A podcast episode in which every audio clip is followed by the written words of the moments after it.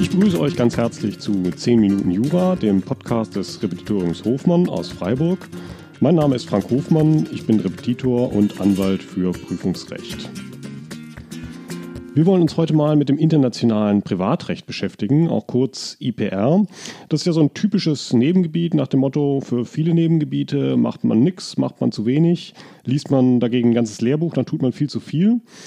Ja, es geht darum, den richtigen Mittelweg zu finden. Wir haben hier den sportlichen Ehrgeiz, das gesamte IPR nicht in einer Folge, das ist ein bisschen zu knapp für 10 Minuten, sondern in zwei Folgen, a 10 Minuten, also insgesamt 20 Minuten abzubilden. Ja, beginnend heute mit Teil 1. Wichtig, sich ja, mit dem IPR mal auseinanderzusetzen, denn das IPR kommt tatsächlich dran. In Süddeutschland wohl etwas häufiger als im Norden. Ja, steht hier zum Beispiel auch als Pflichtfach in der JAPRO, auch wenn gegenwärtig darüber diskutiert wird, ob man das weiter da behalten will.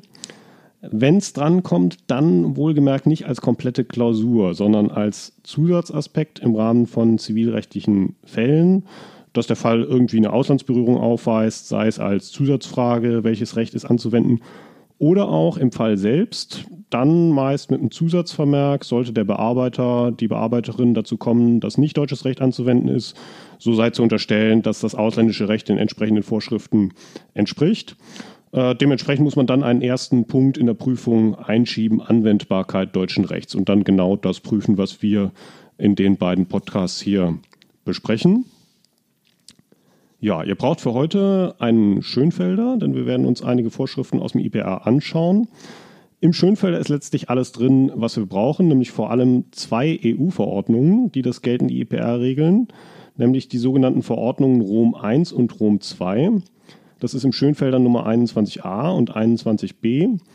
Und dann vor allen Dingen auch das EGBGB, das ist das Einführungsgesetz zum BGB, Nummer 21 im Schönfelder, das Regeln zum nationalen BGB enthält und eben unter anderem auch zum IPR.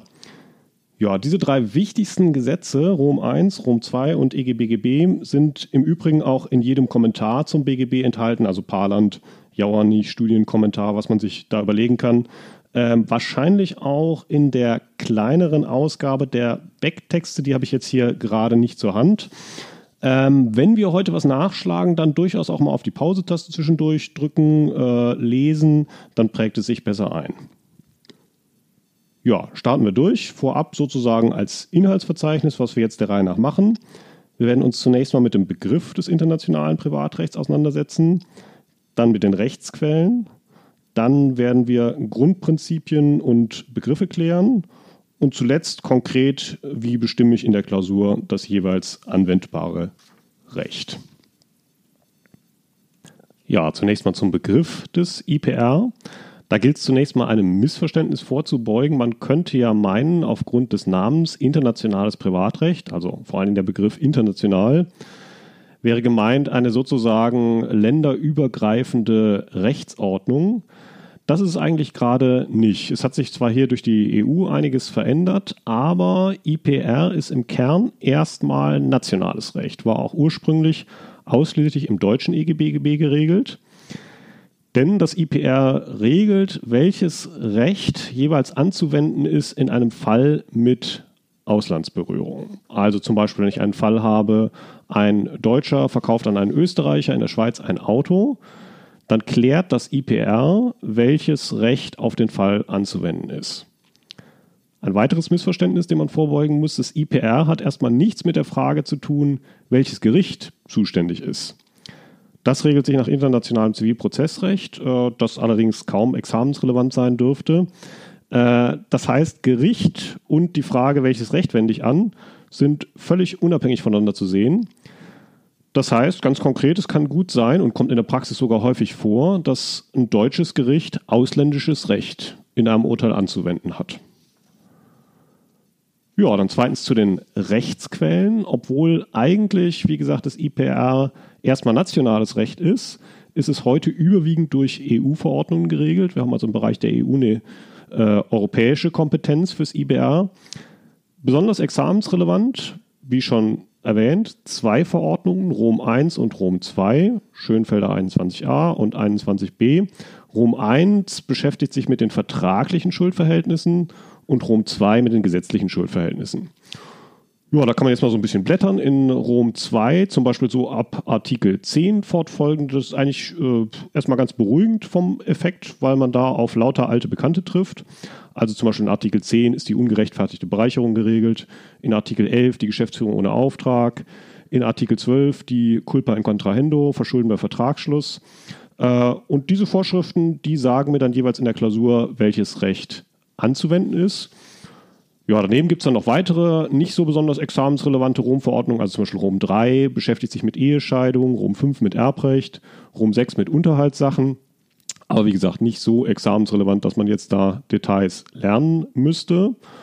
Das gleiche gilt auch fürs internationale Zivil- und Verfahrensrecht. Das ist auch mittlerweile ganz überwiegend EU-Recht, ist im Schönfelder so ab den 103 fortfolgende geregelt.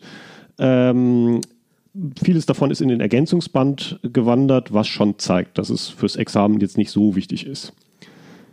Wichtig dagegen wieder, sich ein Prinzip nochmal klar zu machen, was jetzt Rom 1 und Rom 2 betrifft, nämlich, dass diese Rom-Verordnungen nicht nur Anwendung finden bei Sachverhalten, die komplett in der EU spielen, sondern auch dann, wenn der Anknüpfungspunkt mit nur einem Mitgliedstaat gegeben ist und ansonsten der Fall außerhalb der EU spielt. Also man sich zum Beispiel als Beispielsfall mal vorstellt, ein deutsches Unternehmen kauft in China Computerplatinen, auch wenn sonst überhaupt kein anderer Mitgliedstaat beteiligt ist, äh, ist regelt sich das IPR nach Rom 1 und Rom 2. Ähm, daneben gibt es im IPR auch noch internationale Übereinkommen, die jetzt mit den Rom-Verträgen nichts zu tun haben. Äh, das berühmteste Beispiel ist das sogenannte UN-Kaufrecht. Äh, ist trotzdem kaum klausurrelevant. Und natürlich, wie schon am Anfang erwähnt, auch viele Rechtsquellen aus dem nationalen Recht, äh, zum Beispiel aus dem deutschen EGBGB, was jetzt nicht durch Rom 1 und Rom 2 abgedeckt ist, der alte deutsche Klassiker das Sachenrecht, das in Artikel 43 fortfolgende EGBGB geregelt ist. Ja, das war's mit Teil 1 des Podcasts zum IPR. Jetzt bleiben wir sogar knapp unter den 10 Minuten, aber an der Stelle passt jetzt ganz gut, gerade als Einschnitt, weil jetzt neue Kapitel kommen. Teil 2 werde ich dann demnächst einstellen. Dort wird es dann gehen um wichtige Prinzipien und Begriffe des IPR und die konkrete Anwendung in der Klausur. Ja, das als kleiner Cliffhanger. Ähm, das war's für heute. Wenn euch der Podcast gefallen hat, findet ihr alle Folgen auch auf meiner Website www.repetitorium-hofmann.de. Dort findet ihr auch einige kostenlose Skripten für euer Jurastudium. Wenn ihr Wünsche habt, was ich in diesem Podcast mal besprechen soll, schickt mir einfach gerne eine Mail. Die Adresse findet ihr auch auf meiner Website. Ja, würde mich freuen, wenn ihr dem Podcast weiter folgt. Macht's gut, viel Erfolg in euren Klausuren und tschüss.